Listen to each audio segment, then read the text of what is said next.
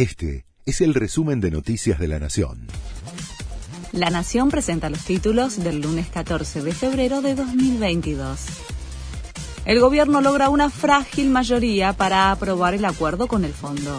En el oficialismo creen contar con unos 145 apoyos para dar el primer paso en la Cámara de Diputados, pero la oposición anticipó que no convalidará aumentos de impuestos.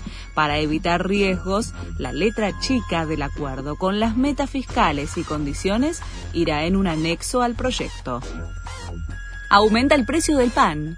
La suba ronda entre el 20 y el 25%, por lo que el kilo ya se consigue entre 240 y 300 pesos. El incremento también se registra en los precios de otros productos derivados como consecuencia de la suba en los costos de las materias primas. Murió Eduardo el Gato Romero, uno de los golfistas más grandes de la Argentina. Tenía 67 años y se desempeñaba como intendente de Villa Allende, en Córdoba. Llegó a la cumbre del golf al ganar el US Open Senior, la máxima gesta de su carrera, en 2008.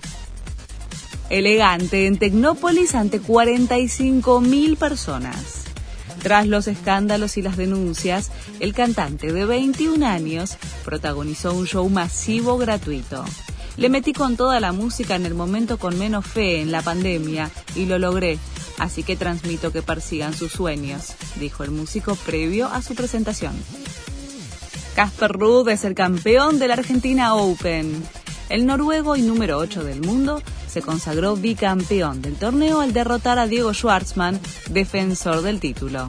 Espero poder tener otra revancha en otra final, fueron las primeras palabras del Peque tras el partido, quien se quedó con las ganas del bicampeonato en su país. Este fue el resumen de Noticias de la Nación.